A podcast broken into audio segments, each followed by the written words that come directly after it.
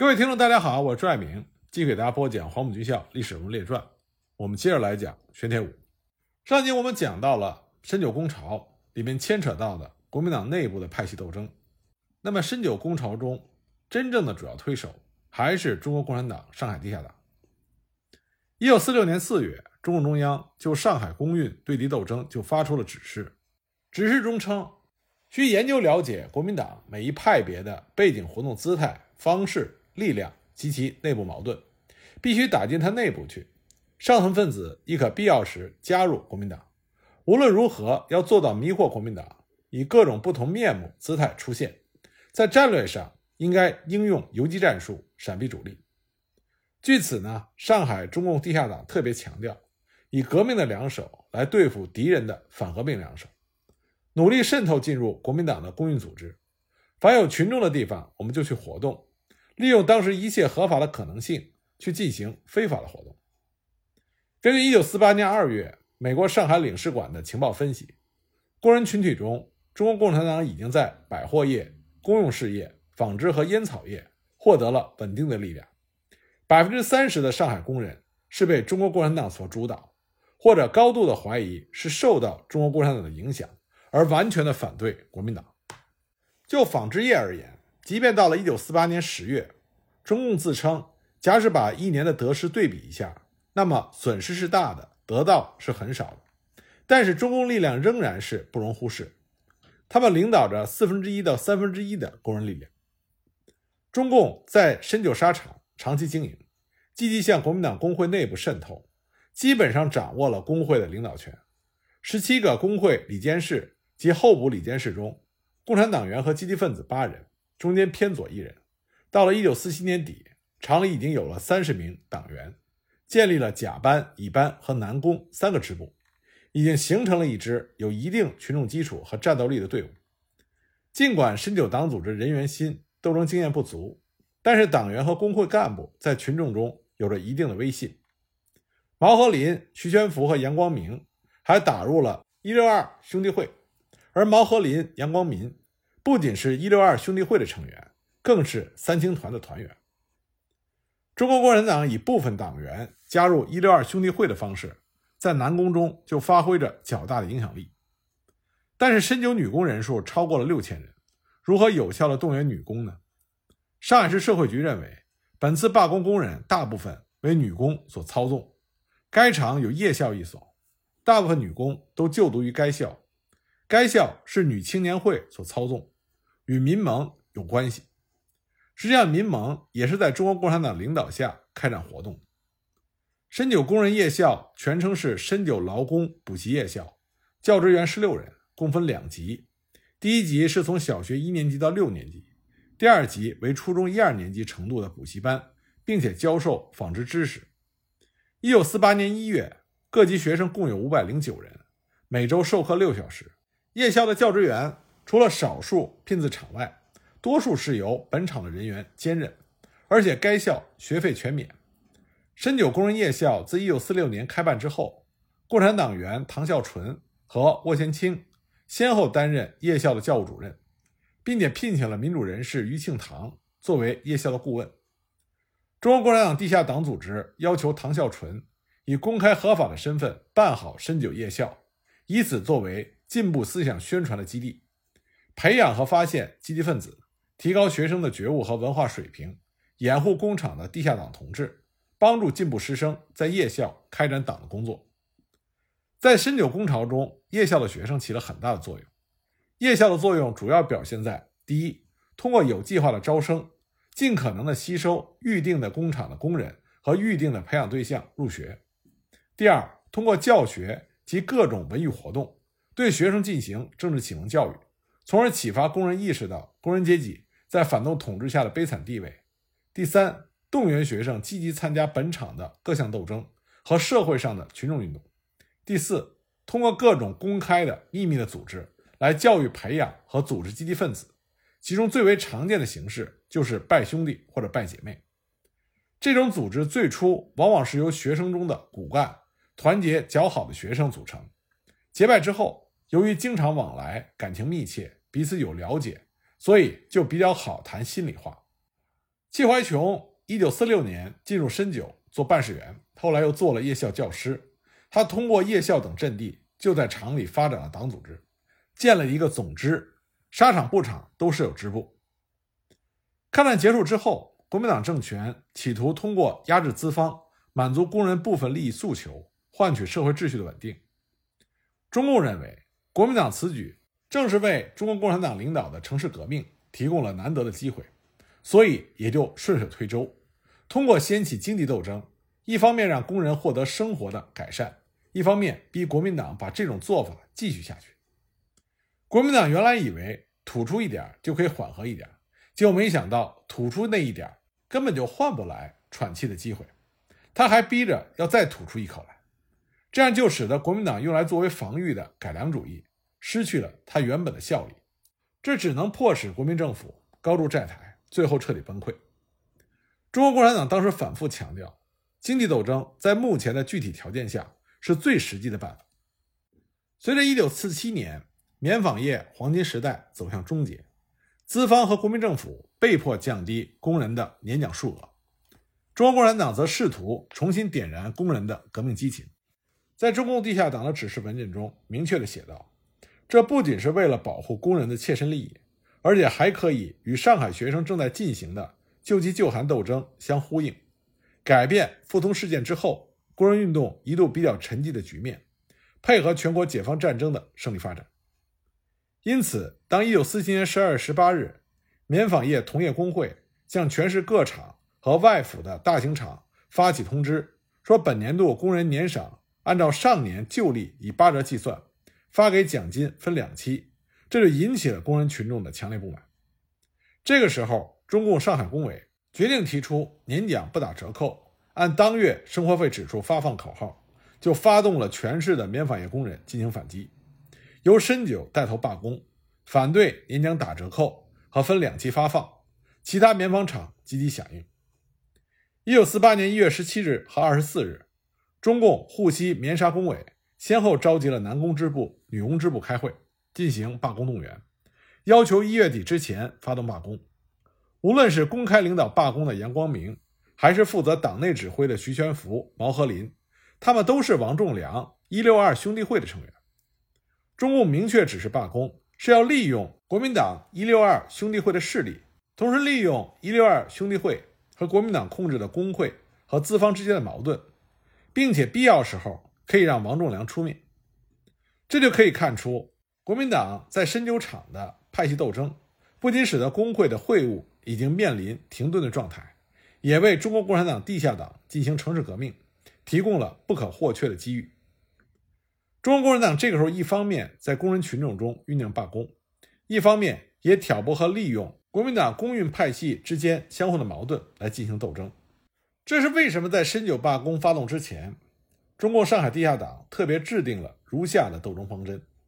一，虽然在原来的伪工会，也就是王建冲领导的工会中，我们也有一部分的同志，但在斗争中要推翻伪工会，另行组织新工会。以另外一个我们能够掌握的走狗，也就是王仲良的一六二兄弟会，来代替原有的反动分子，也就是王建冲领导的旧工会，来达到我们可以完全控制这个工会。二、坚持罢工，等待其他兄弟工厂的支援。三、万一国民党三青团内部打起来，我们要利用大的打击小的，利用他们的内部矛盾来削弱他们自己。四、发动罢工的时候。因为王建冲的主要地盘在保全部，王仲良的主要地盘在布厂，故而中共上海工委决定将铜匠间、布机间作为主要力量。万一反动派逮捕工人，布厂作为后备力量，对于敌人可能的镇压，则不要恐惧，而坚决英勇地进行反击。一九四八年一月二十八日，地下党员毛和林就煤球发放问题，有意识地在布厂当着很多工人的面责问布厂的主任陶宗堂。因为很多女工们关心这个问题，所以纷纷围上去探听消息，这就造成许多布机都停了下来，就形成了一次试探性的关车。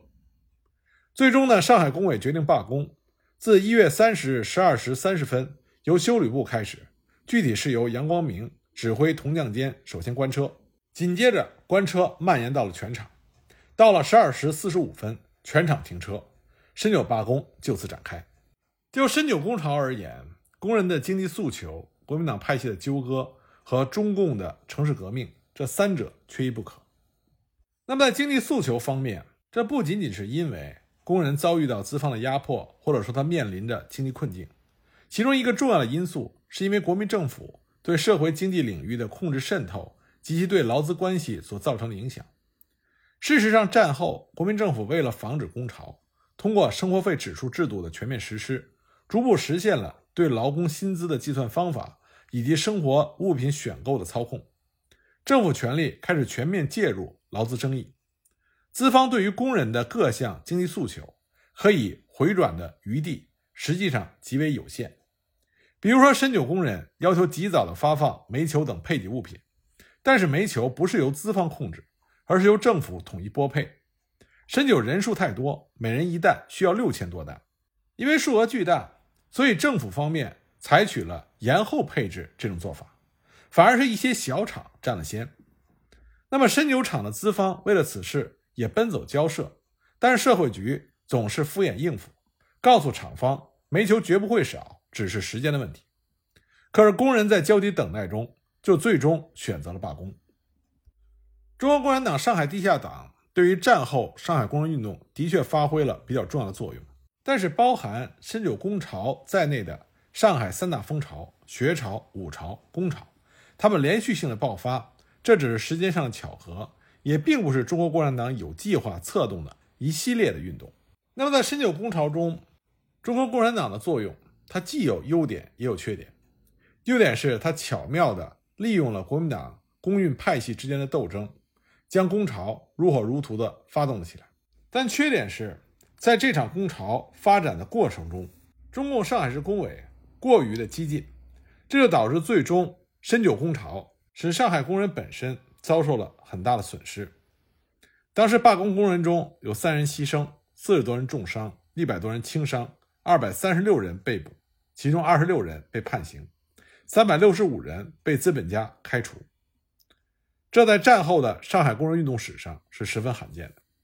前面我们就讲到了。深九工潮最刚开始，它发动的原因是关于年终奖如何发放，是按照前一年的生活费指数，还是按照一月份新的生活费指数来进行发放？中共上海市工委本来打算是要发动一家棉纺厂的工人罢工，然后再扩展到沪东和沪西所有的棉纺厂起来响应，逼迫国民党政府当局同意年终奖不打折扣。全部按最新的生活费指数来进行一次性的发放。之所以选择深酒厂，这主要是因为工委认为深酒厂资本家对工人的压迫最重，深酒厂规模最大，有七千多工人，而且深酒厂党支部的党员比较多，有七八十人，而且这些党员大部分是在抗战胜利之后新入党，没有经过锻炼，需要锻炼锻炼。工委在主观上就有这样的思想。因此，决定由深酒厂首先发起罢工。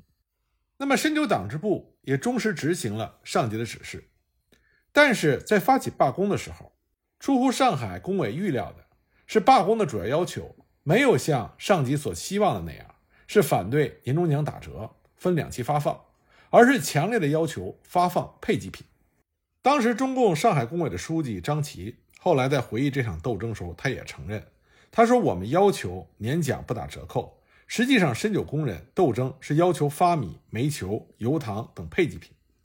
他们当时对于深酒工人迫切要求发配给品的情况并不了解。那为什么说这两种不同的诉求对于深酒工潮有着很大的影响呢？这是因为，如果是为了年终奖打折、分两期放的这个决定而进行罢工，那么其他棉纺厂的工人是可以进行配合和响应。”但如果是为了配给品的发放，其他棉纺厂的工人无法响应，因为我们前面已经说到了，对于其他中小的棉纺厂，配给品已经完全发放，这样这些棉纺厂的工人就没有正当的理由来响应深九工厂，这自然就使得上海地下党工委想实行全市几十万棉纺厂工人大罢工的愿望落空了，变成了深九工人的孤军奋战，这就预示着。罢工的前景十分的危险。果然，一月三十日罢工的当晚，资方就拒绝了深九工人的要求。二月二日凌晨六时，五百多名武装警察就包围了深九，冲进工厂，到处布岗。中午又开来了飞行堡垒、装甲车、消防车、囚车，一千多名军警冲进工厂。淞沪警备司令宣铁武、警察局长于淑平等大大小小的国民党官员纷纷赶来指挥，命令军警在装甲车的掩护之下发起了冲锋，开枪射击，镇压罢工。虽然工人们进行了顽强的抵抗。但是，经过五个小时的激战，罢工最终被镇压了下去，伤亡一百多人，二百多人被捕，三百多人被开除。工人们在二月十六日被迫复工，工人们的要求一点都没有实现。尽管在深九工潮中展现了深九工人不畏强暴、与全副武装的国民党军警进行顽强搏斗的大无畏的革命精神，也揭露了国民党镇压罢工的血腥罪行，但是作为发起和指导。深九工潮的中共上海工委来说，是需要认真反思的。实际上，就在一九四八年一月三十一日，舞女捣毁了社会局之后，上海工委已经预感到国民党不会袖手旁观，很有可能对即将发起的深九工潮下毒手。所以，二月一号已经通知深九党支部收缩罢工，但是为时已晚，这个决定并没有及时传达到深九厂内。次日就发生了深九惨案，深九工潮遭受严重的挫折，这也和该厂的斗争策略僵化，没有及时的采取转弯收缩的改变有很大的关系。当时有几次可以转弯的机会，可惜都错过了。比如说，工人福利委员会和社会局都曾经派人来调解过，但都被工人轰走了。当二月二日大批军警包围深九厂的时候，厂内的一名国民党。区分部委员曾经进入厂内，甚至跪在地上向工人代表磕头，希望工人代表能够出去谈判，但是又遭到了拒绝。为什么会这样？还是因为深九支部担心资方会很快的答应条件，罢工无法坚持。他们希望坚持斗争的时间长一点，这样就可以等到全市棉纺工人的大罢工，让工潮的影响变得更大。不过，实际上，一九四七年初，中共中央对白区工作指示中。虽然写着在工人和城市贫民中，更要着重经济斗争的领导和发展，但是在同一指示中，中共中央也指出，针对目前讲的镇压政策，在行动上，我们应该避免在不利的条件下去硬碰，这不是保守，而是领导群众变换方式，绕过暗礁。而且当时上海的形势已经可以看出，国民党政府对于上海工人运动的镇压变得更加的残酷。在这种形势下，上海地下党工委和深九党支部应该有对应的心理准备。当然，工委领导的这种心态也有情可原。据当时工委负责人张琦回忆说，一九四八年一月，香港《群众》杂志上有新华社评论员的评论文章，认为一九四八年五月解放军可能过江。这个消息对上海地下党鼓舞很大，这就使他们产生了一种冒进。听说解放军在五月要过江了，而那个时候已经是一月份了，只差三个月，所以他们在工作上就有了放手跟上去的急切心态。不过，工委领导他们听到的是错误的消息，他们也错误地判断了形势。一九四八年一月，三大战役还没有进行，国民党在军事上还有包括主力在内的几百万军队，东北、华北、华东很多的大中城市还都在国民党的手中。解放军怎么可能在当年五月份就过江呢？以一种急切的心态来发动上海全市棉纺工人大罢工，来配合解放军渡江，这是完全违背了中共中央的白区工作方针的。就像上海工委的成员在后来的反思中所指出的，就是配合解放军，这也不对，因为决战不在地下党这方面，决战是在三大战役。就是解放军过江了，也不用这么蛮干。要懂得保存力量。上海工委负责人在总结经验教训的时候，提出当时另外一个思想根源，是认为学生运动当时搞得比较好。一九四七年下半年，上海的工人运动遭受了挫折，而学生运动反饥饿、反内战、义卖等等，用各种方法来搞运动，搞得比较活跃。当时上海地下市委也谈到了一九四七年下半年学生运动比较高涨，工人运动比较低落。所以，希望上海工委要放手发动群众，把工人运动搞上去。这自然就使得上海工委产生了急躁的情绪，结果呢，就给上海的工人运动造成了没有必要的损失。尽管吴国桢、宣天武用尽了各种手段，把学潮、武潮、工潮都平息了下去，但是国民政府在经济上的根本问题并没有任何的改善。